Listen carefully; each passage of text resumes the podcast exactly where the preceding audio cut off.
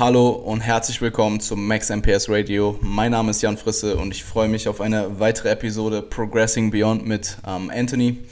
Und zwar quatschen wir diese Woche wieder über Anthony's Progress der vergangenen vier Wochen. Und ähm, ja, bin auf jeden Fall gespannt auf unsere Diskussion. Wir hatten gerade ein paar Probleme mit äh, Tonys Netzteil ähm, und hoffen, dass das jetzt funktioniert. Also sein Netzteil hat ein Brummen, ein brummendes Geräusch verursacht.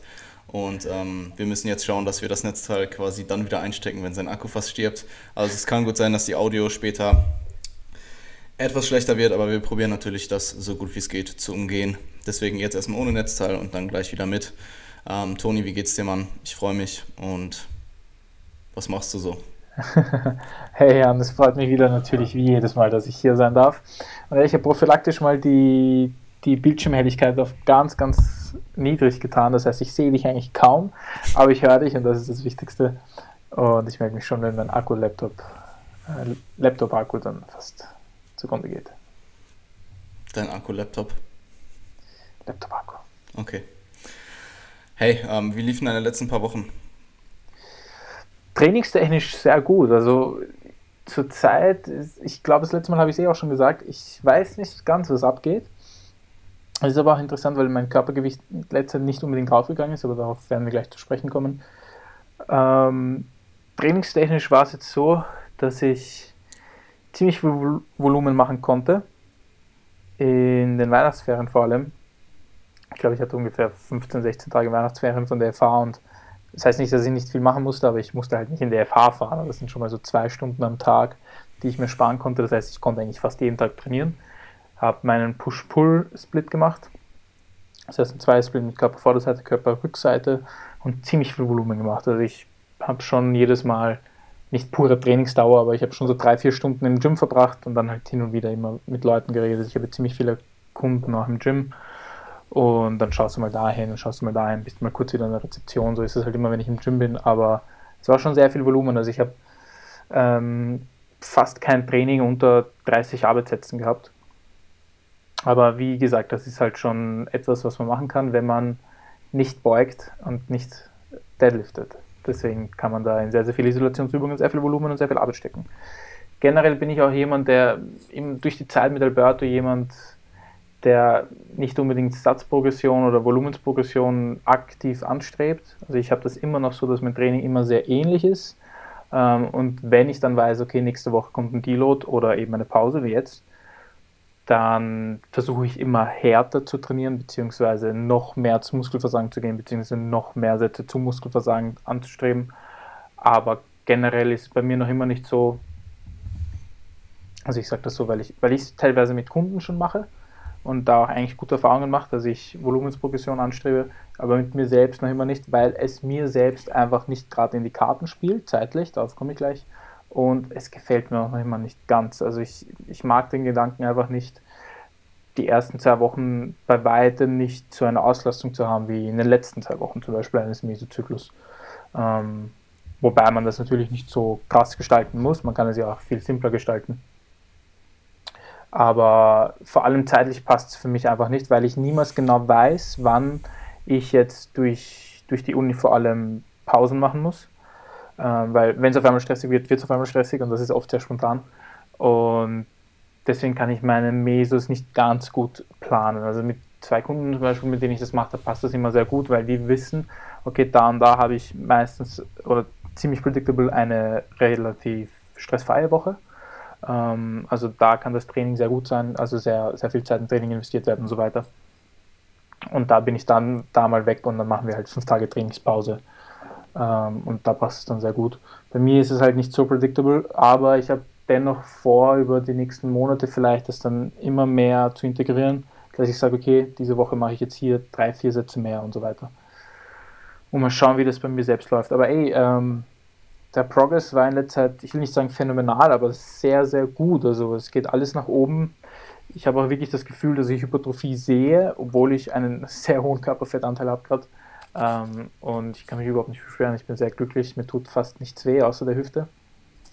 Das Einzige, was gerade kommt, dadurch, dass ich sehr viel Armvolumen auch gemacht habe und die auch sehr gut reagieren, ist, dass mein Ellbogen ein bisschen zwickt.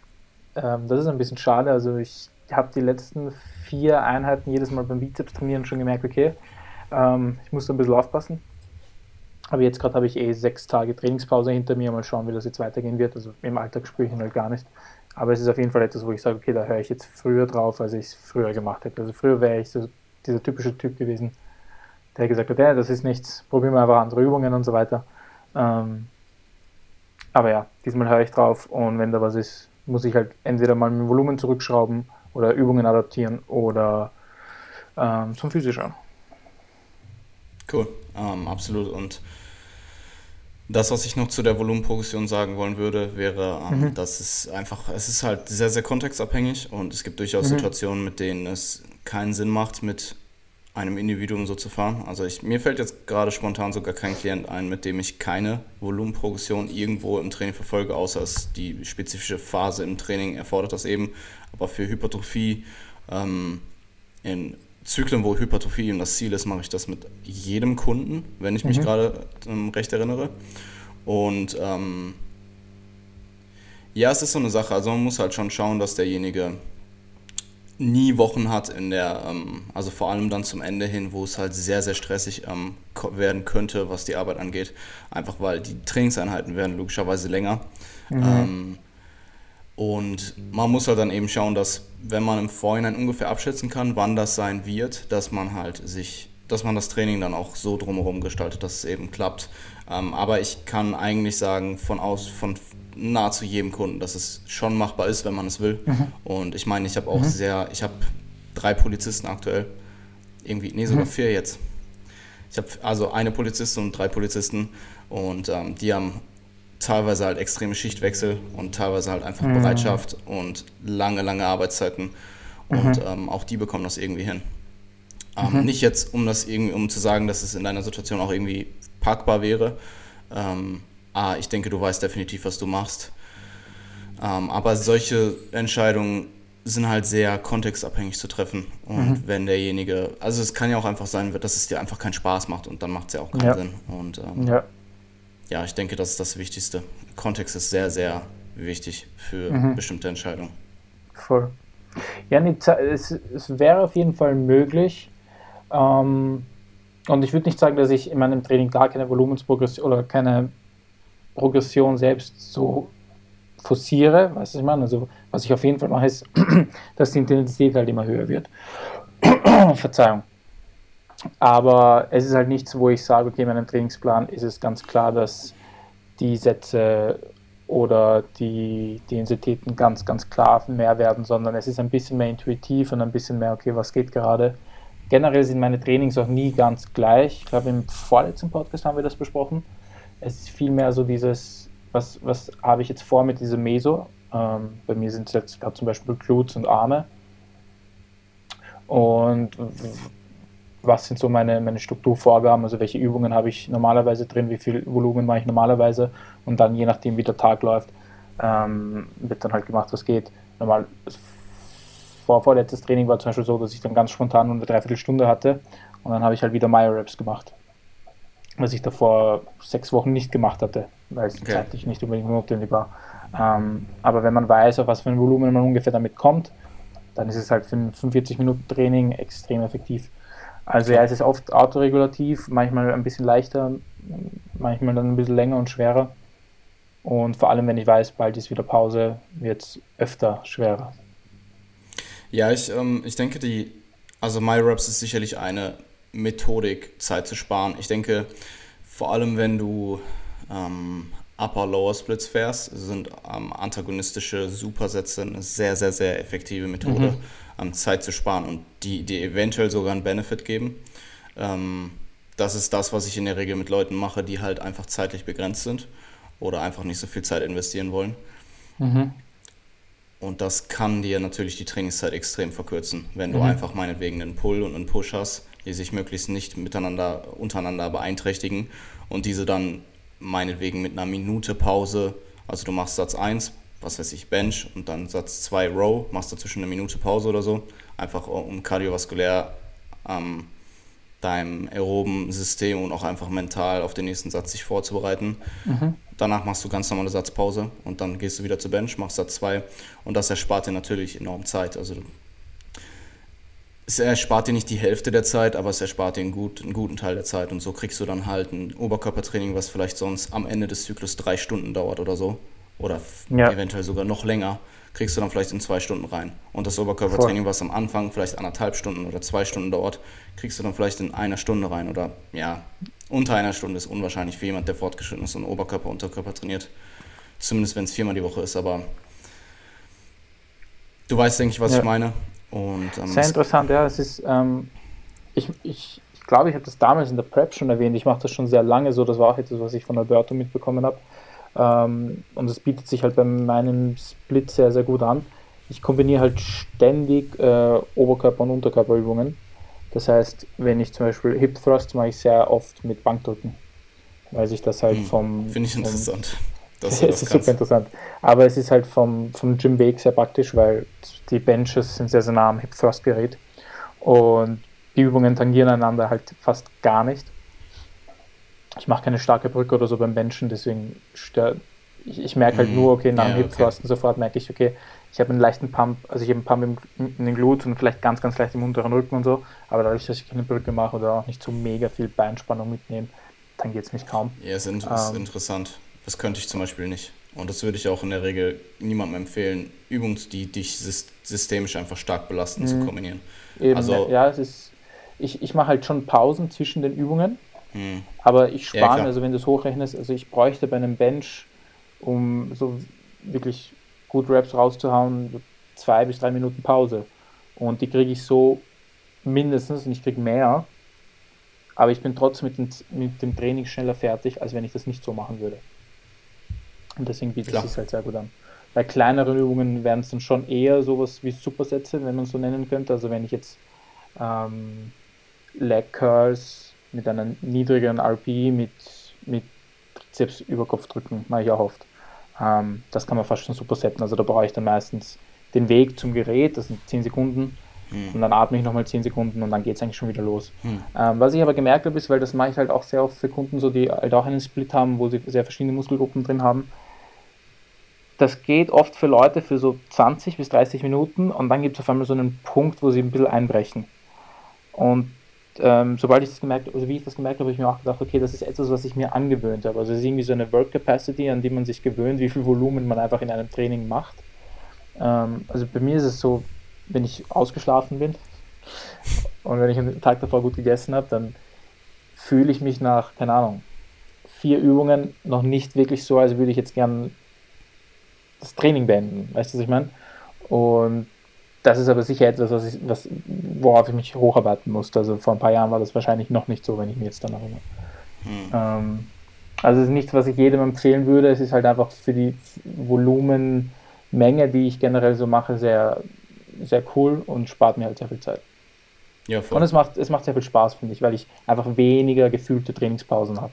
Ich sitze niemals vier Minuten am Stück und warte auf etwas. Weißt du, was ich meine? Ja, ich weiß, was du meinst. Ich mache es persönlich sogar gar, ich mache es persönlich nicht. Ich meine, ich trainiere auch aktuell kein Upper Lower. Also ich trainiere halt mhm. äh, Pull-Push-Beine, beziehungsweise doch jetzt trainiere ich wieder Upper Lower wegen der Maintenance Phase, aber auch da mache ich es nicht. Aber da wäre es auch Selbstmord, weil einfach die Intensitäten so todeshoch sind. Mhm. Ähm, also ein Triple im Bench mit sechs Reps Row zu kombinieren, die dann auch noch unilateral sind, ist mhm. vielleicht nicht die beste Idee. Nee, ähm,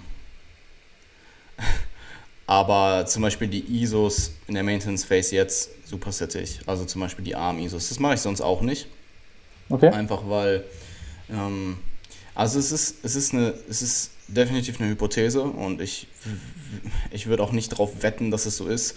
Aber ähm, es könnte halt durchaus sein, wenn du zum Beispiel deine Arme supersettest und ähm, du den ganzen Stoffwechselstress und das ganze Blut, den Pump, die quasi aus dem Muskel, den du gerade trainiert hast, in dem nächsten Satz wieder rausholst, dass du dadurch eventuell langfristig für Hypertrophie Nachteile haben könntest, weil wir eben nicht sicher sein können, ob Metabolic Stress mhm. ähm, eine Ursache für Hypertrophie ist oder ist die, die, die, die ähm, Wirkung von mechanischer Spannung in irgendeiner Weise verstärkt oder ob es eine eigenständige Ursache ist.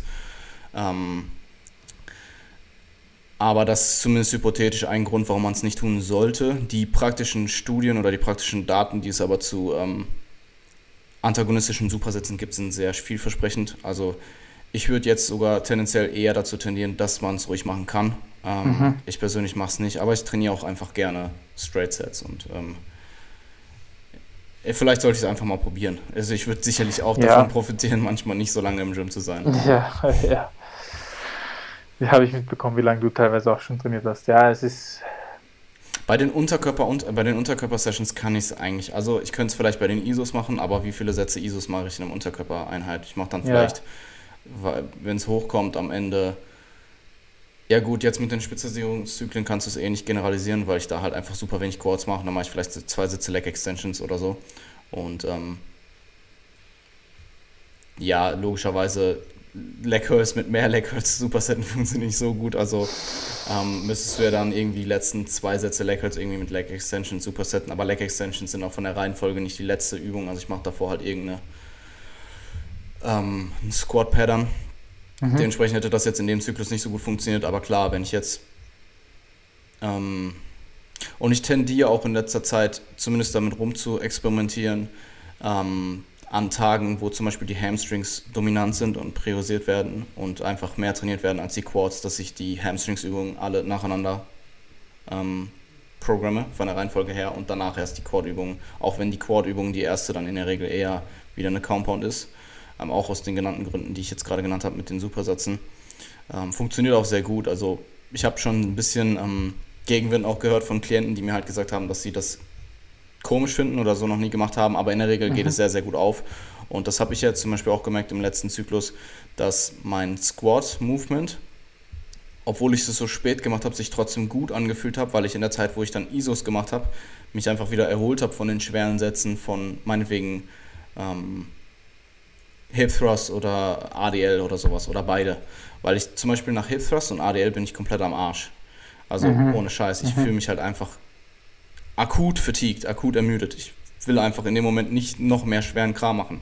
Wenn ich aber dann dazwischen irgendwie vier Sätze Bad Girl Maschine mache und vier Sätze Leg Curls oder so, dann bin ich, also vielleicht nicht rein muskulär, aber zumindest mental bin ich wieder viel bereiter, nochmal irgendwas zu machen, was eventuell einfach mich systemisch mehr belastet, als nach diesen ganzen schweren Sätzen ADL und Hip Thrust.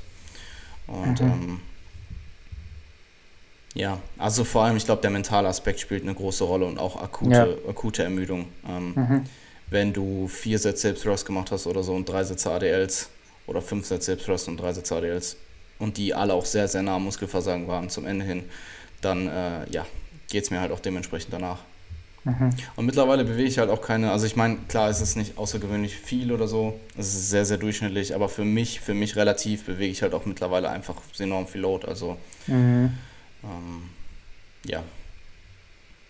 Das ist etwas, das ist sicher nicht das erste Mal, dass ich das sage, ähm, aber die Kids wollen immer mehr Volumen bewegen. Und das Ding ist, irgendwann ist das nicht mehr funny. Also ich denke ich es mir gerade auch wieder bei Hip Thrust, weil jetzt, wo ich wieder so ein Fettsack bin, werde ich wieder super stark. Und weißt du, dann, dann machst du so 200 Kilo auf 12 Reps und die erste Rep du, du merkst halt natürlich, was du da gerade auf der Hüfte hast, weißt du, was ich meine?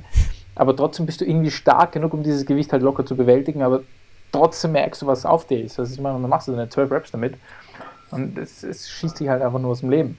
Und natürlich ist es super cool und es, es, es zeigt halt, okay, das waren ja so zehn Jahre an Arbeit, an die ich mich an dieses Gewicht gearbeitet habe. Und es, es, es ist super geil, natürlich. Aber es gibt halt so Momente, also ich kann mir sehr gut vorstellen, dass zum Beispiel Leute, die beugen, vor allem Low Bar und auf Low Rap. Ähm, ich glaube, das sind so Momente, wo du denkst, oh mein Gott, dieses, dieses Gewicht könnte mich jetzt erdrücken, wenn irgendwas schief läuft. Weißt du, was ich meine? Ähm, ich also, vor zwei Tagen, aber halber. Ja, ähm, es ist, natürlich ist es das Goal, ist, man muss stark werden, aber... Ja, ähm, Volumenprogression ist ja auch nicht alles, das hätten wir vielleicht vorhin, als du dann ja, erzählt voll. hast, wie du deine Progression im Training gestaltest, nämlich ja.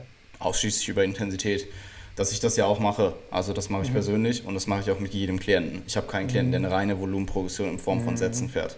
Mhm. Und ich denke, eine Kombination aus beiden ist sehr, sehr sinnvoll. Und tendenziell vielleicht eher den Bias eher auf Volumenprogression zu setzen und Intensitätsprogression zu gestalten und definitiv auch ähm, vor allem längerfristig zu verfolgen, ist sicherlich sehr, sehr, sehr sinnvoll. Aber dadurch, dass Volumen einfach mehr mit Intensität assoziiert ist für Hypertrophie als, nee, was habe ich denn jetzt gesagt? Das Volumen mehr mit Hypertrophie assoziiert ist als Intensität, sollte man vielleicht eher den Bias ein bisschen auf Volumen legen. Wie mhm. viel, weiß ich nicht. Ähm, ist rein hypothetisch, aber ich denke, dass das durchaus eine sinnvolle ja. ähm, Idee ist. Und ich habe auch, ich kenne auch Leute, die, also jetzt unter anderem ähm, dich, aber ich kenne auch noch eine Klientin oder ein, jemanden, den ich beraten habe, der ähm, oder diejenige kann halt einfach oder diejenige hat einfach keinen Spaß daran und das ist dann auch mhm. vollkommen plausibel, weil wenn du keinen Spaß im Training hast, dann ziehst du es nicht so hart durch und mhm. ziehst es im schlimmsten Fall gar nicht durch und ähm, dann macht es vielleicht, dann macht es einfach mehr Sinn, den Weg zu verfolgen, der vielleicht auf dem Papier in Anführungsstrichen aufgrund der aktuellen Daten, die wir haben, vielleicht nicht das aller, aller sinnvollste ist, mhm. aber halt trotzdem gute Ergebnisse bringen kann und dir vor allem halt auch eben Spaß macht. Voll, voll. Und das ist genau das, was ich hier schon, ich glaube, sehr früh im Podcast ähm, nach der Prep gesagt habe, wo, wo ich wieder erkannt habe, okay, wie, wie viel Spaß mir Training machen kann. Dass ich einfach glaube, wenn dir Sp Training Spaß macht, das den Progress extrem beeinflusst. Weil du halt einfach mit einem ganz anderen Mindset reingehst. Und dabei ist Training für mich einfach ich freue mich immer noch auf jedes Training, weißt du, was ich meine? Und das mhm. hatte ich das ganze Jahr in der Prep, hatte ich das irgendwann einfach nicht mehr. Also bin schon noch irgendwie gerne ins Gym gegangen, aber es war so, ja, du, du musst das jetzt tun, weißt du, was ich meine? Weil es halt sehr, sehr anstrengend und nicht unbedingt lustig ist. Und jetzt ist es gerade so, egal was davor steht, es ist, ich freue mich drauf. Ja, was, ich, ja, was wolltest du sagen? Und ich glaube, dass das halt ein extremer Faktor ist, weil manchmal habe ich das halt so das Gefühl, dass etwas, was ich im Coaching sehr oft anspreche, wenn, wenn so im Check-in etwas kommt wie, ja, jetzt der Leg Day und so, und wenn du schon merkst, okay, da kommt so ein gewisser Ton, überhaupt wenn das ein Video ist von der Person, dann frage ich immer, ey, macht dir das gerade Spaß, was wir hier gerade machen? Ich meine, natürlich, du hast dich dazu entschieden, dass wir in drei Jahren auf die Bühne gehen und ich will, dass du das Optimum aus dem Plan rausholst. Ähm, also können wir da jetzt nicht alles komplett ändern, aber trotzdem, macht dir das Spaß, weißt du, was ich meine? Ähm, weil es meiner Meinung nach einfach extrem wichtig ist. Ich muss sagen, ich bekomme extrem oft das Feedback, dass, also einfach ohne, dass ich frage, dass derjenige mir sagt, dass es extrem viel Spaß macht. Von daher. Mhm. Mhm. Ähm, also ich persönlich hatte bis auf die eine Situation, aber das war jetzt auch, ähm, diejenige war jetzt auch nicht fest bei mir im Coaching, sondern hat sich nur von mir beraten lassen.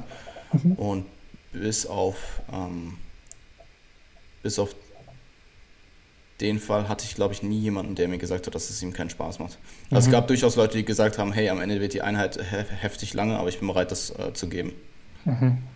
Und ähm, ich muss auch sagen, mir macht es persönlich sogar mehr Spaß als reine Intensitätsprogression, weil du ab einem bestimmten Trainingsstand zumindest, wenn du du rennst, du verrennst dich halt ein bisschen vielleicht in Load und du willst unbedingt die Load steigern und vor allem von Session zu Session passt das halt irgendwann nicht mehr. Und dann klar kannst du es meinetwegen nur über die Auslastung gestalten, sodass du meinetwegen eine Auslastungsprogression über den Zyklus fährst und am Ende hittest du dann deine Loads und dann probierst du im nächsten Zyklus die Loads zu erhöhen. Aber wenn das dann halt mal nicht klappt, ähm, dann hat mich das zumindest damals halt extrem runtergezogen, wenn mhm. ich halt mhm. diese Load-Progression mhm. nicht machen konnte. Und jetzt ist es halt so, ich habe, du siehst halt einfach anhand der Nummern, du schaust dir die Volume Load an und die wird von Woche zu Woche einfach höher. Und es ist halt, also klar, das muss nicht unbedingt heißen, dass du hypertrophierst. Aber ich meine, wenn, wenn mir jetzt jemand sagt, ich ähm, mache meinetwegen eine, ich fahre eine lineare Periodisierung über den Zyklus und verringere die Reps und steigere die Load und dein Volume Load sinkt von Woche zu Woche, Kannst du mir wirklich sagen, ob du jetzt in dem, klar, kann, es kann sein, dass das Volume Load auch am Ende noch hoch genug ist, damit du hypertrophierst, aber kannst du mir sagen, ob das wirklich der, in Anführungsstrichen, beste Weg ist, um mhm. Hypertrophie mhm. zu gewährleisten? Und mhm. was ist, wenn du dann im nächsten Zyklus, klar, jetzt kannst du sagen, hey, im nächsten Zyklus erhöhst du die Loads generell und dann bist du quasi so Wave-Loading-mäßig, ähm, so wie Eric Hams damals in den Muscle ja. Strength Pyramids beschrieben hat, steigerst du die Volume Load auch so, aber warum sie nicht einfach kontinuierlich linear steigern, von Zyklus zu Zyklus, indem du die Loads erhöhst und tendenziell auch über den Makrozyklus deine Reps erhöhst. Ähm, ja, da wären wir wieder bei der Frage, wie viel halt Intensität halt auch ausmacht, weil... Ja, aber die 10 Ams steigen oder die AMs steigen ja so oder so. Also ich, im mhm. Endeffekt, die kurzfristige Progression ist vielleicht, wird über Volumen gestaltet und über Auslastung. Die längerfristige Volumen von, äh, die längerfristige Progression von Zyklus zu Zyklus und definitiv von mehreren, also meinetwegen von Mesozyklus 1 bis Mesozyklus 4, passiert ja trotzdem über Loads. Du kannst ja die Sätze nicht unendlich steigern. Du kannst ja nicht im ersten Zyklus mit, was weiß ich, 10 bis 20 Sätzen anfangen und im letzten bist du dann bei 20, äh, bei 30 bis 40. Mhm. Sondern du fängst vielleicht bei 10 bis 20 an und bist am Ende bei, weiß ich nicht, 12 bis 24 oder so oder 14 mhm. bis 24. Und ähm, hast aber einfach generell hohe, höhere Loads. Du bewegst mehr, dein 10M ist gestiegen oder dein 8 bis 12 AM oder dein 6 bis 24, 6 bis 24, dein 6 bis 30 AM, ähm, wie auch immer, wo du es jetzt auch immer. Ähm, ja. Ja, und vor allem über mehrere Sätze. Ähm, mhm. Ich denke, da hat James Krieger eine extrem gute ähm, Arbeit geleistet, das zu erklären und eben zu erklären, wie du sicher gehen kannst oder was der beste Proxy für Hypertrophie ist, ist nämlich dein 8 bis 12 AM meinetwegen oder und meinetwegen dein 5 bis 30 AM, sehr spezifisch dein 8 bis 12 AM über mehrere Sätze in jeder Übung für die jeweilige Muskelgruppe und vor allem auch in Isolationsübungen. Weil wenn du jetzt im Benchen stärker wirst über mehrere Sätze oder meinetwegen du wirst im Benchen stärker und im Schrägbankbenchen nicht, dann kannst du dir nicht sicher sein, ob du jetzt im Benchen stärker geworden bist, weil dein Querschnitt in der Brust oder im Trizeps oder in der Schulter größer geworden ist, sondern weil dann müsstest du ja anhand der Schlussfolgerung auch im Incline Bench stärker geworden sein. Und dann könnte es halt sein, dass im Bench meinetwegen deine Technik besser ist oder du dort halt irgendwie neuronal effizienter geworden bist, warum auch immer. Oder mhm. deine Hebel haben sich aufgrund von Gewichtssteigerung verändert, wobei das dann wahrscheinlich auf Incline Bench auch zutreffen würde. Aber wenn du in jeder, Muskel, in jeder Übung der jeweiligen Muskelgruppe Progress machst und vor allem auch in den ISOs, zumindest längerfristig, weil in ISOs machst du einfach nicht schnell Progress, meinetwegen du steigerst dich von 10 Kilo Seitheben über ein halbes Jahr auf 12,5 oder 15 Kilo Seitheben, wenn es richtig gut läuft, dann kannst du dir halt sehr, sehr sicher sein, dass du Progress machst. Wenn du aber nur in einer, Mus in einer Übung der jeweiligen Muskelgruppe Progress machst, hm, und auch nicht übersetze und vielleicht im 3am oder 1am, mhm. so dann. Äh, sehr guter halt, Punkt, ja. Also ich denke, es ist ein ähm, Continuum von, wie sicher kannst du dir sein, dass du Progress im Sinne von Hypertrophie gemacht hast oder wie unsicher kannst du dir sein und wie sicher kannst du dir sein oder wie, wie, ist die, wie hoch ist die Chance, dass es eher auf andere Faktoren zurückzuführen ist. Und ähm, das heißt jetzt nicht, dass nur weil du jetzt in jed, nicht in jeder Übung der jeweiligen Muskelgruppe Progress gemacht hast, dass du nicht hypertrophiert bist, aber die Chance ist halt extrem oder die Chance ist eigentlich nahezu 100%, dass wenn eben diese Faktoren zutreffen, meinetwegen 8 bis 12 AM in jeder Übung der jeweiligen Muskelgruppe und vor allem auch über ISOs über mehrere Sätze, ist ja auch wichtig, gleich bleibt oder er, er höher wird, dass du hypertrophierst, ist halt extrem hoch. Also kannst, du kannst es fast ausschließen, dass es ähm, nicht der Fall sein sollte. Mhm. Ja. Deswegen meiner Meinung nach einfach eine Kombination aus beiden. Langfristig hauptsächlich über Intensität, weil du kannst die Sätze halt nicht bis ins Unendliche steigern. Aber kurzfristig ist eine Satzprogression meiner Meinung nach extrem sinnvoll. Hm. Und jetzt reden wir über Schlaf. Alter. Ey. Kids, ihr müsst mehr schlafen. Nee, okay, heute, das, wird heute, das wird heute kein Schlafpodcast. Ähm, ich hatte vorher noch angesprochen, dass mein Gewicht gleich geblieben ist. Ja, du wolltest noch erzählen, warum du überhaupt ähm, sechs Tage Pause gemacht hast und nicht ähm, okay. gedeloadet hast.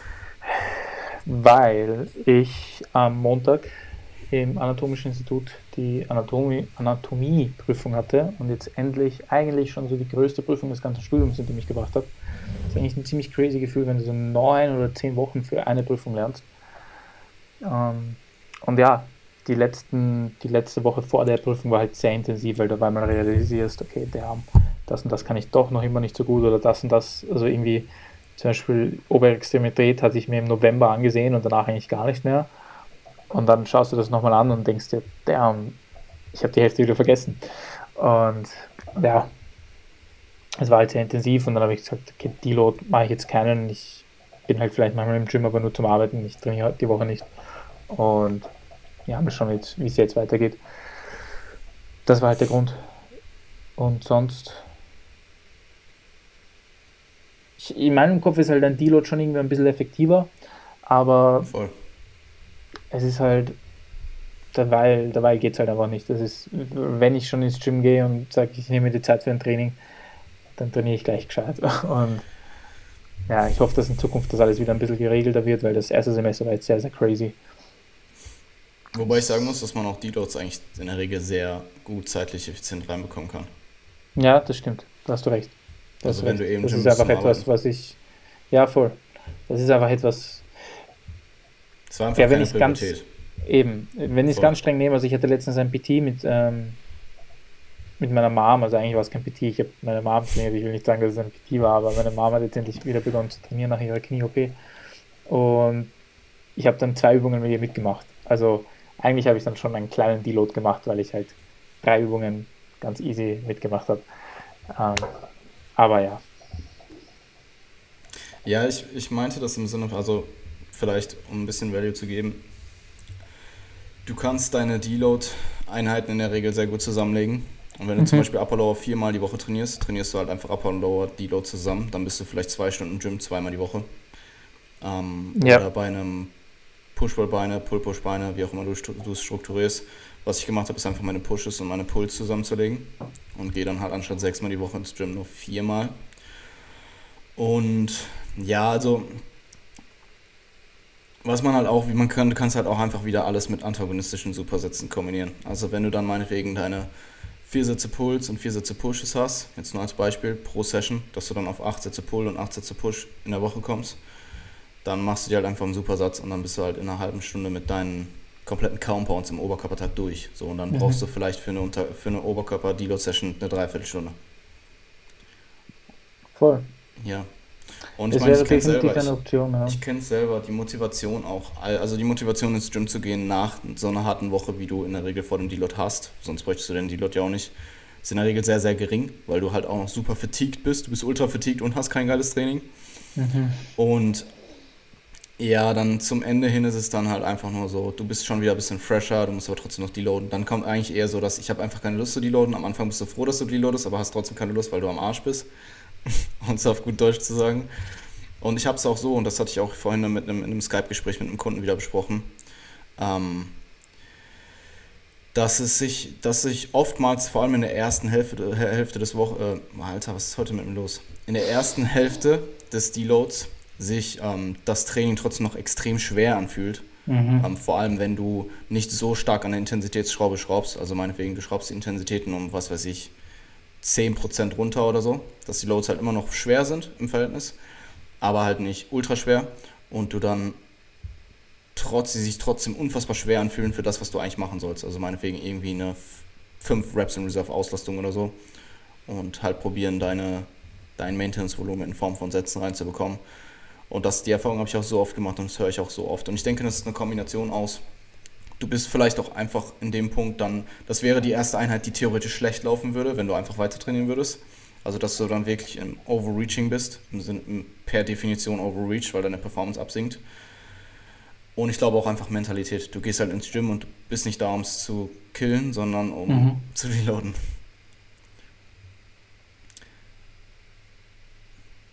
Ja, mach dein Netzteil halt rein. Ich habe das hat aber vorhin auch schon so kurz gebrummt. Boah, es brummt so hart. Aber ist egal.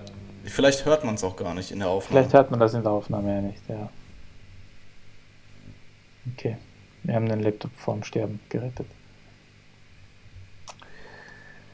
Ja, und ansonsten, ich meine, ein Deload ist halt in dem Sinne sinnvoll, du verlierst die Technik nicht so stark, wie du es vielleicht tun würdest, wenn du eine genau, Woche ja. gar nicht squattest. Du verlierst ja, wenn ich jetzt sage, du verlierst mehr Muskeln, wenn du gar nicht trainieren gehst, dann kommen direkt wieder alle und sagen, hey, du, du verlierst Muskeln, wenn du nicht trainieren gehst. Du verlierst natürlich so unfassbar wenig Muskulatur, wie du es nur, also es ist halt so wenig, dass du es nicht feststellen kannst ähm, in Studien. Und es gibt halt Daten dazu, dass wenn du drei Wochen nicht trainierst, ist halt eigentlich, dass du halt keinen signifikanten Unterschied in Muskulatur oder fettfreie Masse hast. Es ist eher die du Tatsache, hast dass du weniger aufbaust noch im Deload durch, die, durch den Hypertrophiestimulus des letzten Mesos würde ich argumentieren, dass wenn du zumindest Deload-Einheiten hast, in dieser Woche noch ein bisschen mehr Hypertrophie-Stimulus mitnimmst als. Das denke ich sogar nicht. nicht, weil du hast ja keine, du stimulierst ja in dem Fall du hast ja eigentlich keinen Stimulus mehr. Du gehst ja eigentlich nur noch dahin und schaust halt, dass du die Technik und deine Muskulatur, die du bis dahin synthetisiert hast, mhm. hältst.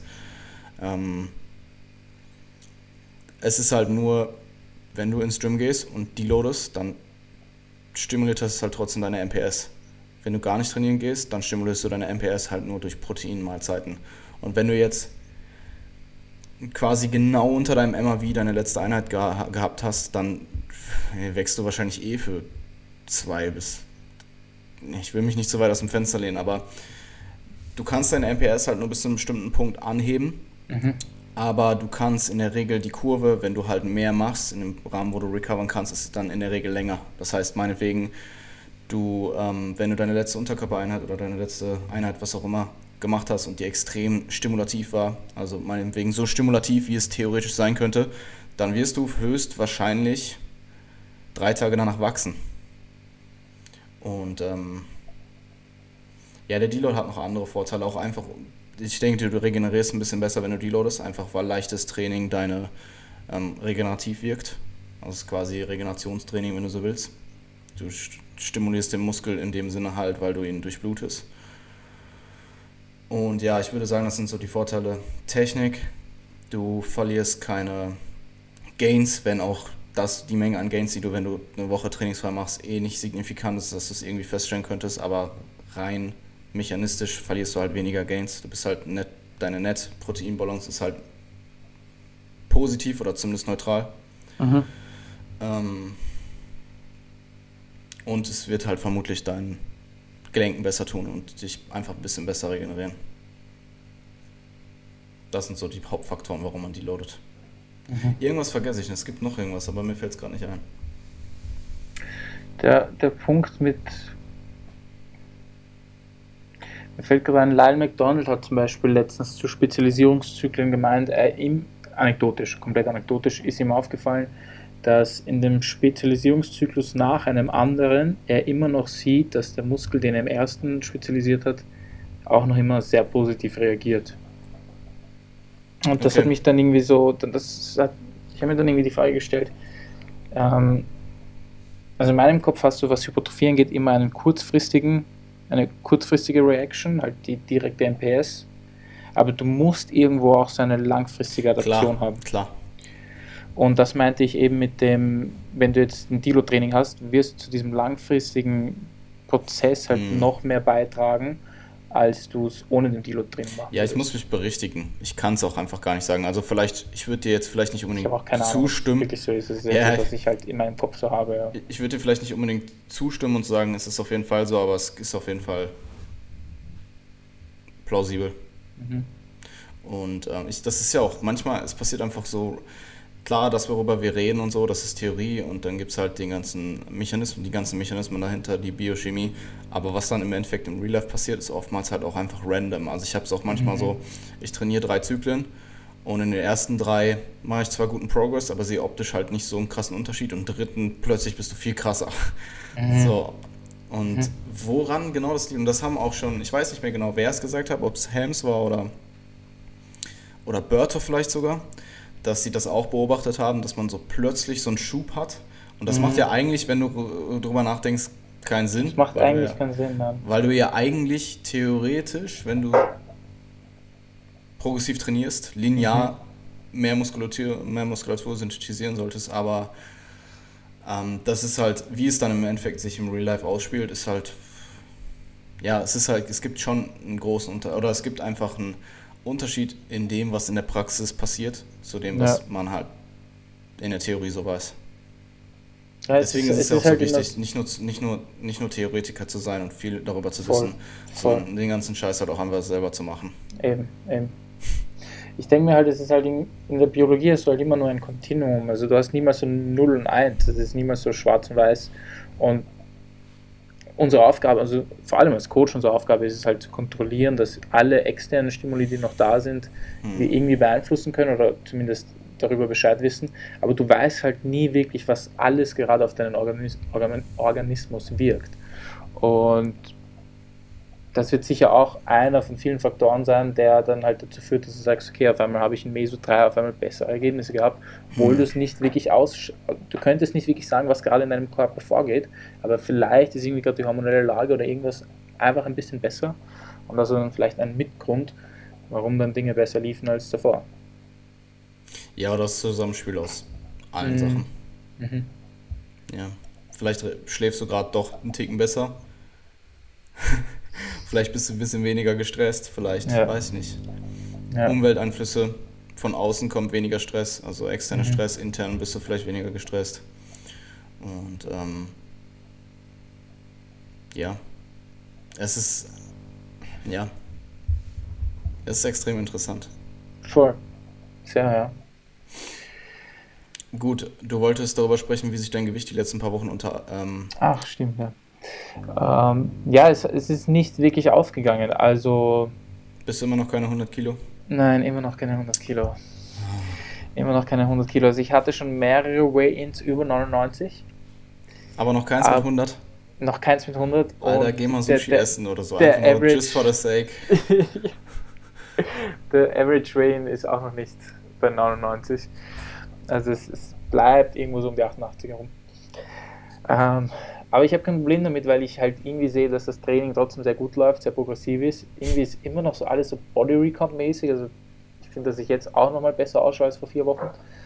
Ähm, aber eh, was nicht heißt, dass es nicht noch besser laufen könnte. Ja. Es ist nur mittlerweile, weiß ich schon, okay, ich kann den Cut, den ich bald machen muss, nicht mehr ewig weglaufen weil ich will mich auch nicht unbedingt daran gewöhnen, dass ich so, so, so viel Körperfett habe. Ähm, und ich will einfach wissen, wo, wo genau war diese Hemmschwelle, wo es begonnen hat, dass es mir so gut ging. Weil das konnte ich ja zu dem Zeitpunkt sehr schwer evaluieren. Also mhm. vielleicht waren es 93 Kilo, vielleicht waren es 96 Kilo. Ähm, also ich will auf jeden Fall ein paar Kilo verlieren und dann eben schauen, okay, wo ist eben diese, diese, dieser Bereich, wo ich mich eben so gut begonnen habe zu fühlen. Okay. Und weil ich habe schon langsam das Gefühl, dass ich jetzt, also wenn ich dann 100 habe und vielleicht auf 102, 103 gehe, unnötig schwer bin. Und daran will ich mich halt nicht gewöhnen. Und deswegen wähle ich es da ein bisschen langsamer und das habe ich eh schon öfter erwähnt. Das ist halt der Preis, den ich zahlen muss dafür, dass ich durch die Uni und so weiter so schnell zugenommen habe nach dem Wettkampf. Ähm, und vielleicht lasse ich damit ein paar Gains auf der Strecke, aber im Endeffekt werde ich zeitlich wahrscheinlich sehr ähnlich rauskommen, deswegen ist es mir so das wert. Ja, und dann, wenn du über 100 bist, dann können wir den Podcast ja doch noch von Progressing Beyond in einen unserer ersten Namensideen, die wir damals hatten, umbenennen. Perfekt, perfekt. Ich denke, du weißt, wer ich nicht meine, oder? Ja. Haben wir ihn niemals öffentlich genannt? Nein. Ich ne? weiß nicht, das ist, das dürfen wir nicht machen. Okay. Verlierst du vielleicht ein paar Abonnenten. Gibt es den Hater eigentlich noch? Weiß ich nicht. Aber der, ich hatte sogar letztens auf irgendeinem Video, wo nur ich drin war, ein Hate. Also ein, ein Dislike. Oh. Ja. Uh.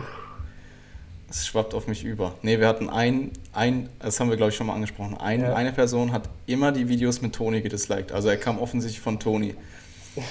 Und vielleicht hört derjenige das ja auch gerade. Denkst ja, da haben wir ja mal das, das jedes Mal und ich gucke jedes Mal, ich gucke jedes Mal euer Video so und dann dislike ich das, aber ich gucke es trotzdem. Da haben wir mal dieses Angebot gemacht, dass wer das ist, dass ich im Monat gratis coach. Und dann haben mir drei Leute auf Instagram geschrieben, ey, ich war das. ich, ich wusste, dass es nicht die waren. Hast du die Leute dann äh, for free gecoacht, alle drei? Ähm, nein, weil ich genau wusste, dass sie mich anheucheln. Aber vielleicht beginnen sie ja jetzt, das Video zu disliken. Ah, cool, Mann. Nee, ja, das ist auch was, was zum Beispiel ähm, Valentin mit seinen Kunden macht, soweit ich weiß. Also das hat er mehrfach gesagt in Podcasts und das hat er mir auch mal ähm, gesagt, dass er ab einem bestimmten Trainingsstand auch gar nicht mehr schaut, dass das Gewicht aktiv nach oben geht, sondern mhm. er sich einfach darauf konzentriert, genug zu essen, um das Gewicht zumindest zu halten und mhm. dann hat sich halt einfach auf Trainingsperformance konzentriert ich weiß nicht, ob das im Aufbau die beste Idee ist oder der beste Weg, ähm, einfach weil du hyperkalorisch halt einfach in einem besseren Milieu, du bist einfach Anabola. Und warum dann den Trainingsstimulus setzen oder warum. Also, wenn du den Trainingsstimulus setzt und halt hart trainierst und darauf trainierst, progressiv dein, deine Muskulatur zu überladen, sodass sie ja. wächst, warum nicht dann auch den Stimulus in der Ernährung setzen? Genau. Ähm, um dann halt auch einfach dort so anabol wie möglich zu sein. Ich weiß aber auch, dass er mit Leuten, die nicht so unfassbar fortgeschritten ist, Gain Rates zwischen 1 bis 2 Prozent im Monat fährt. Das weiß ich von seinem, von seinem äh, Vortrag mit Andy, den ich gesehen mhm. habe, hier in der Nähe, in Herne. Was mich sogar gewundert hatte, ich dachte nämlich, es wäre weniger. Ich dachte, er wäre anhand von dem, was ich von ihm gehört habe bisher, dass er da eher konservativer fährt, eher Richtung ich, eher Richtung in den Empfehlungen, die eben äh, Eric Helms hört. Ähm, was ich aber auch super interessant finde, weil zum Beispiel Mike und Helms haben ja vor kurzem einen Podcast bei Steve, bei Revive Stronger gehabt. Dort haben sie sich auch nochmal über Gain Rates unterhalten und sie hatten ja schon einen ganzen Podcast über Gain Rates im Aufbau. Und mittlerweile, sie überschneiden sich halt einfach relativ stark. Also es ist einfach so zwischen 0,5 bis 2 Prozent und Eric ist halt eher auf der Seite 0,5 bis 1,5 und Mike ist eher auf der Seite 1 bis 2. Und ja, so im, Endeffekt, so im Endeffekt, so viel Unterschied ist es dann halt nicht. Und dann würde ich halt eher nach Präferenz und Kontext, also würde ich eher, aber würde ich dann eher an, anhand der ähm, Entscheidung entscheiden. Wenn ja. derjenige eher jemand ist, der nicht so viel Fett nehmen, zunehmen will, dann vielleicht eher zur 1% Seite. Und wenn derjenige das feiert, schneller zuzunehmen und vielleicht ein bisschen mehr Progress dafür im Gym in Kauf, äh, in, in, abzubekommen, aber vielleicht auch ein bisschen schneller cutten muss und einfach ein bisschen fetter ist, dann kann derjenige halt easy 2% fahren. Und ich weiß, dass Mike sich halt in der Vergangenheit hat der höhere Rates empfohlen. Also ich glaube, er hat teilweise 2 Kilogramm im Monat empfohlen und das sind halt dann für die meisten Leute schon eher 3% oder 2,5% mhm. mindestens. Ähm, aber ja, er sagt halt jetzt im Nachhinein selber so, ja, das Einzige, was passiert ist, ist, ich bin fett geworden. Also, ähm, was ich halt cool finde, weil er hat halt ein paar Sachen in der Vergangenheit gesagt, die er jetzt mittlerweile nicht mehr so sieht und er sagt das halt mhm. halt auch einfach und begründet das und das finde ich Voll. ist ja eigentlich ein sehr, sehr gutes Mindset. Extrem, extrem, ja. Und ich finde es halt auch cool, dass er das so zugibt. Ja. Das ist echt cool. Das ist, es ist schon etwas, was, was sehr schwer ist, das zuzugeben. Ähm, also etwas, mit dem ich, mit dem ich das gerade in Kontext setze, ist die, die Anatomieprüfung vom Montag. Ich bin da rausgegangen und jeder, der halt die Prüfung geschafft hat, einige haben es leider nicht geschafft, äh, jeder, der rausgegangen ist, war halt natürlich super happy. Und ich bin rausgegangen und war mega erschlagen, weil ich mir halt, einerseits bist du halt mega brain dead, die Prüfung hat bis um 22 Uhr am Abend gedauert. Und andererseits ja. habe ich mir gedacht, ey, ich wusste, dass es ein paar Dinge gab, die ich einfach nicht gut konnte. Also wenn jetzt, keine Ahnung, wenn jetzt so ein Tibialis posterior gekommen wäre, so ein kleiner Muskel in, in, im Unterschenkel, wenn der gekommen wäre, hätte ich gewusst, hm, da hätte ich nicht, den hätte ich wahrscheinlich nicht so gut gekonnt und den hätte ich ein Präparat nicht perfekt beschreiben können und dann wäre ich vielleicht durchgeflogen.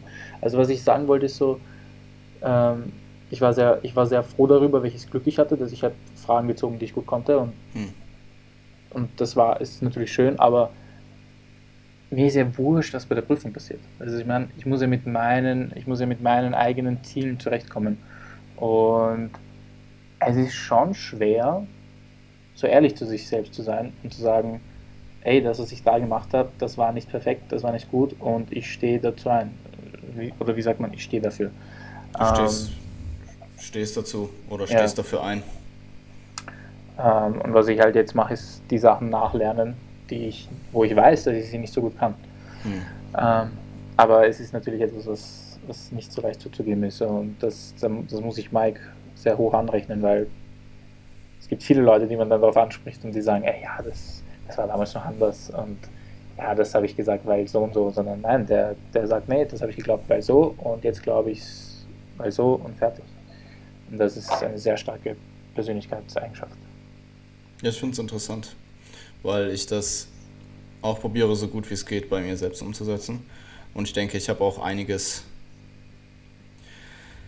Bei mir war es mehr so ein schleichender Prozess. Also ich meine, ich habe damals extrem viel 3DMJ-Content konsumiert und habe auch mhm. dementsprechend sehr, sehr viel Methodik angewandt, die eben 3DMJ so angewandt habe und bin mittlerweile haben sich meine Methodiken teilweise extrem geändert und damals habe ich es halt meinen Klienten, die ich damals hatte, was jetzt nicht so viele waren, erklärt und mhm. ähm, auch auf Social Media, dass ich halt nicht weiß, ob es besser ist und ich probiere es und jetzt im Nachhinein kann ich halt sagen, hey, ich habe das und das probiert und das hat für mich nicht so gut funktioniert wie das, was ich jetzt mache.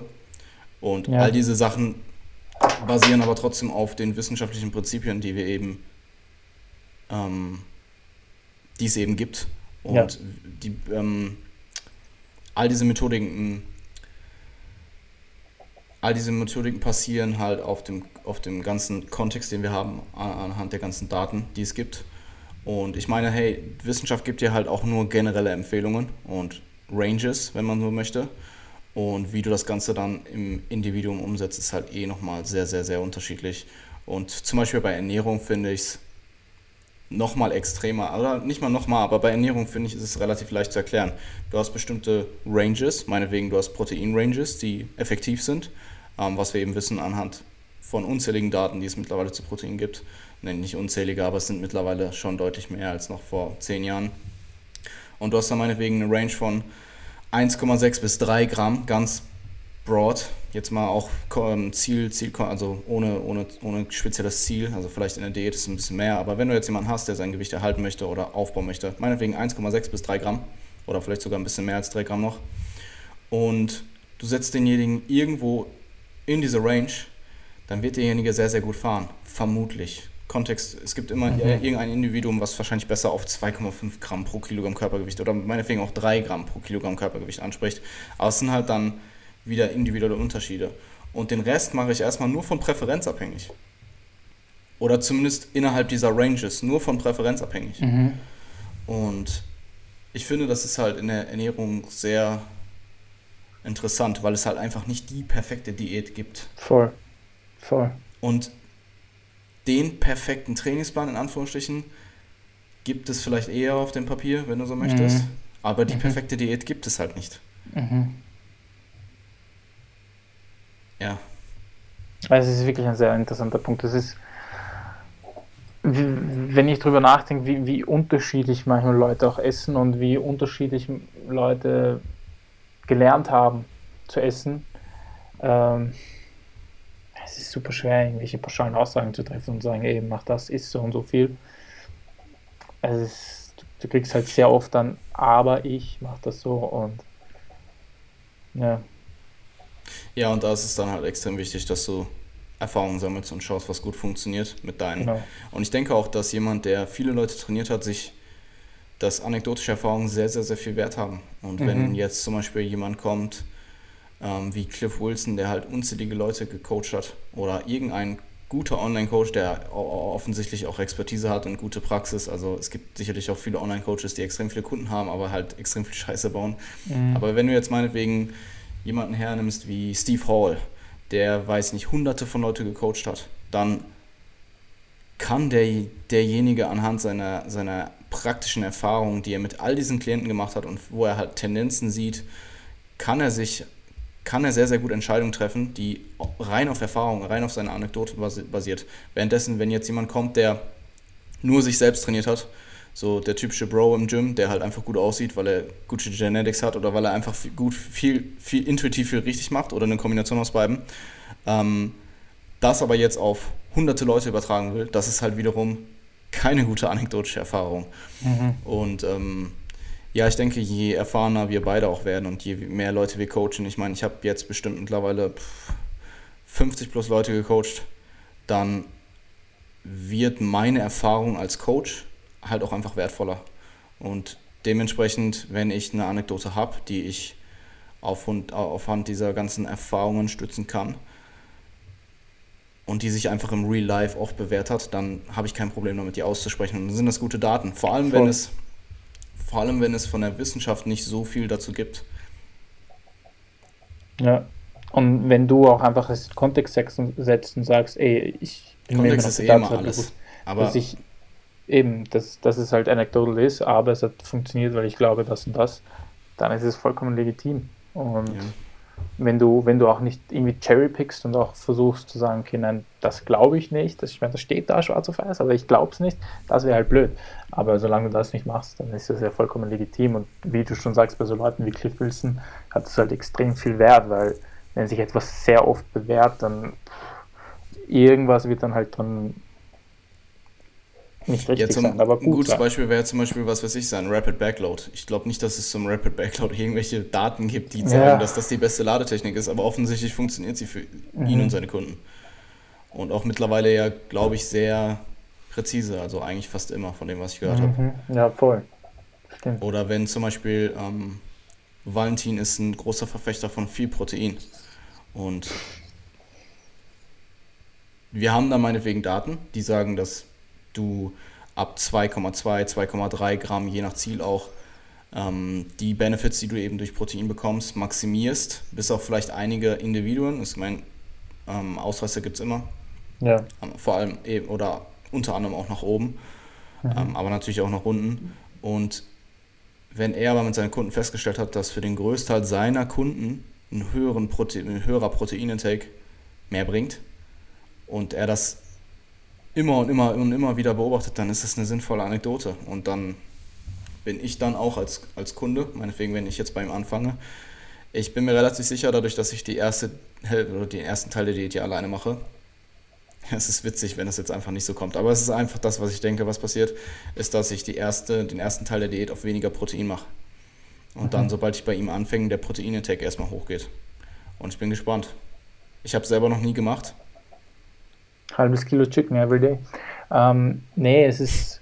Eher- aber da muss man dann wiederum aufpassen. An der Stelle, boah, ich brauche unbedingt eine Hüftsteak-Quelle. Ich brauche so eine richtig stabile, günstige Hüftsteak-Quelle, wo ich mir so zwei Kilo oder so in der Woche holen kann. Sa sag mal Bescheid, wenn ihr wen kennt. In welchem Raum wohnst du? Ähm, Essen. Essen. Also, ja, ja, nicht NRW, aber so Raum Essen wäre cool. Ähm, wenn da irgendwer was kennt, bin ich auf jeden Fall sehr, sehr dankbar. Ich habe überlegt, ähm, mir einen Metropass irgendwo zu besorgen. Das Okay. wäre eine Möglichkeit. Oder halt einfach zu einem Groß, Großhändler, was Großhändler Fleischerei zu gehen, wenn es sowas gibt. Und da halt einfach auf Bestellung. Was du unbedingt, also was man immer braucht als Bodybuilder, wenn du dir eine Wohnung holst, ein ganz großes Gefrierfach. Ja, ja, eh. Das ist, also immer wenn ich bei Leuten bin, die nur ein, also ich habe jetzt eine neue Freundin, ich weiß nicht, Andi. ihr das schon. Andi auch. Andi mit Steve so ist- richtig, wenn ich da war, das war halt so, ja Bro, ich habe äh, zwei, ich habe eine Packung ähm, Brokkoli und ähm, Himbeeren besorgt und noch Also das ist schon Eis. voll. Ja, so, es passt nicht. da mussten wir teilweise so das Gemüse und das Obst für den Tag schon so rausstellen, Äh, weil es halt nicht mehr reingepasst hat. Aber ja, es, also für ihn alleine hat es sicherlich gepasst. nee, für mich allein wird es nicht reichen. Ja, für mich wahrscheinlich auch nicht. Weil wenn ich schon einkaufen gehe, dann hole ich mir so fünf Bist du Tiefkühlgemüsesackerl. auch so jemand, der so richtig viel immer auf einmal einkauft und nicht Ja, so... ich habe ich hab ein Auto, deswegen, ja. Ja, voll, ich auch. Also ich habe kein Auto, aber ich habe dann ein Ja. Auto, wenn ich es mache. Ja, ja, ja na, deswegen mache ich so. Also ich gehe zweimal im Monat groß einkaufen. Zweimal im Monat ist heftig. Dafür kaufe ich zu viel frisch. Ja, Also so kleine Woche. Sachen, so vor allem so Milchprodukte oder Obst und so, kaufe ich dann oft nach am Weg heim. Hm. Aber so, keine Ahnung, meine Haferflocken, mein Tiefkühlgemüse, mein Fleisch und viele Gemüsesorten und so kaufe ich dann oft auf, auf Lager. Viele Okay. Sachen friere ich auch ein. Also Brot kann man ja einfrieren. Cool. Nee, ich brauche auf jeden Fall eine gute Hüftsteak-Quelle. Und ey, das ist so crazy, ne? So viele gute Sachen passieren dieses Jahr. In, der, in, der, in, der Jahr, in dem Jahr, wo ich preppe, zum Beispiel Halo Top kommt nach Deutschland. So, wir haben jetzt das Oh. ganze Diät-Eis, haben wir jetzt einfach in Deutschland. So pünktlich zur Prep, weißt du? Dann, ähm, ich höre aktuell ziemlich viel Slipknot. Ähm, Slipknot released dieses Jahr ähm, ihr neues Album. Seit, ich glaube, das letzte ist von 2015 oder so, wenn mich nicht alles täuscht. Das ist auch extrem cool. Weil, wenn es gut sein wird, und ich hoffe, dass es gut wird, der erste Track ist auf jeden Fall nicht schlecht, dann ähm, wird mich das extrem pushen, wenn das rauskommt. So. Mhm. Ich, ich weiß nicht, ob du das hattest in deiner Prep, aber wenn du so, du preppst so und du bist so am Ende oder generell, wenn du diätest und du bist so richtig am Ende schon und dann, man, du hörst halt im Training Musik und dann kommt einfach irgendwas Neues raus, was urgeil ist. Da freue ich mich auf jeden Fall drauf. Und ja, Diät-Eis. Digga, auf jeden das habe ich, das hab ich äh, jede Woche mit irgendwelchen Techno-Releases machen. Welcome to my world. Das ist so. äh. Und dann warte ich immer bis, also oft ist es auf Soundcloud und dann sind das so zwei Stunden Podcast und dann warte ich immer, bis ich im Training bin, dann höre ich es mir erst an und dann. Ah, das ist das Beste. Ja, ähm, Bands oder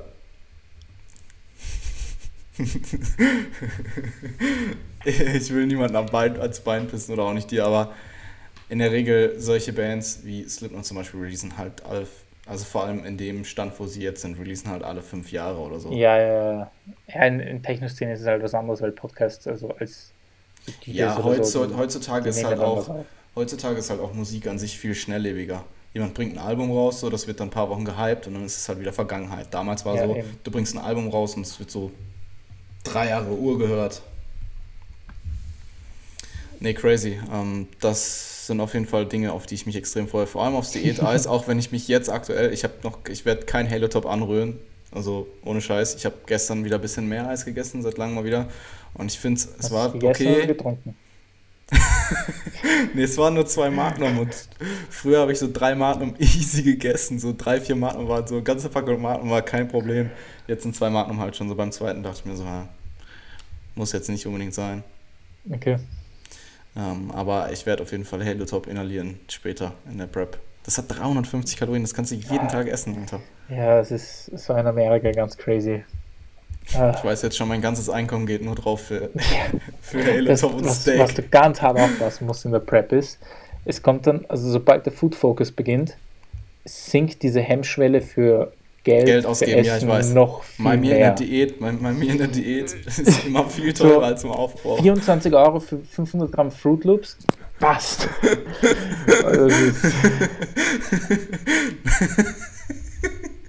Überleg mal, wenn ich das 50 kaufen würde, was ich hier aktuell kaufe, das sind so 200 Gramm, kosten 5 Euro.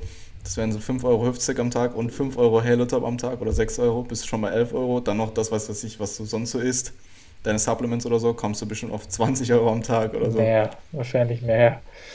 Das kann schon sehr crazy werden, ja. Ja, 20 Euro am Tag finde ich schon extrem crazy. Das ist viel, ja. Das sind fast 600 Euro im Monat. Deswegen finde ich es auch immer crazy, wenn Leute es gewöhnt sind, so öfter als einmal die Woche essen zu gehen.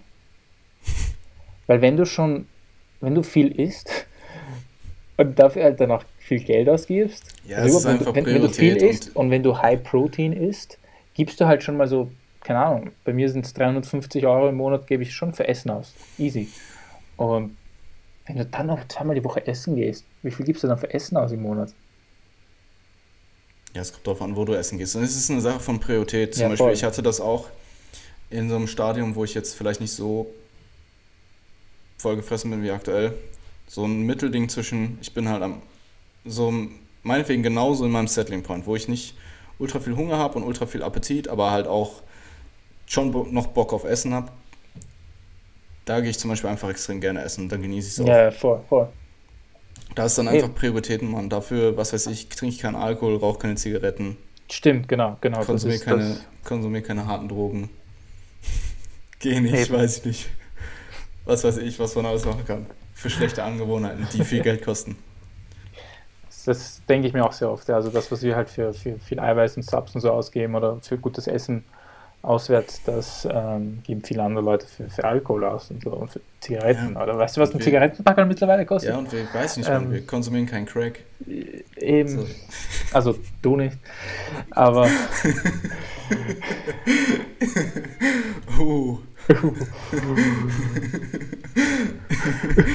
uh. Ähm, willst du noch deine Uni-Geschichte erzählen oder sollen wir es hier abschließen? Nee, das passt schon. Das, was ich vorher erzählt habe, okay. das, das, das kann zum Denken anregen geben. Also wenn hier Studenten zuhören, dann seid bitte nicht die Studenten, die immer nur für eine Prüfung lernen. Ich meine, natürlich, es gibt viele Prüfungen, die man halt einfach abhaken muss, aber ich hätte das schlechteste Gewissen ever, wenn ich als angehender Therapeut Anatomie nur für die Prüfung gelernt hätte, weil dann würde ich es in zwei Wochen wieder vergessen. Okay. Ähm, das ist etwas, was mir sehr am Herzen liegt. Alles klar. Dann, hey, bedanke ich mich für die Episode und wir sehen uns im nächsten Podcast. Ich gehe jetzt schlafen. Stabil. Ich nicht. Schlaf. Schlaf ist wichtig. Schlaf ist wichtig. Schlaf, schlaft acht bis neun Stunden und probiert eure Schlafqualität zu maximieren. Ja, dann fühlt ihr euch like Batman. Alles klar, mach's gut. Danke, Jan. Ciao, ciao.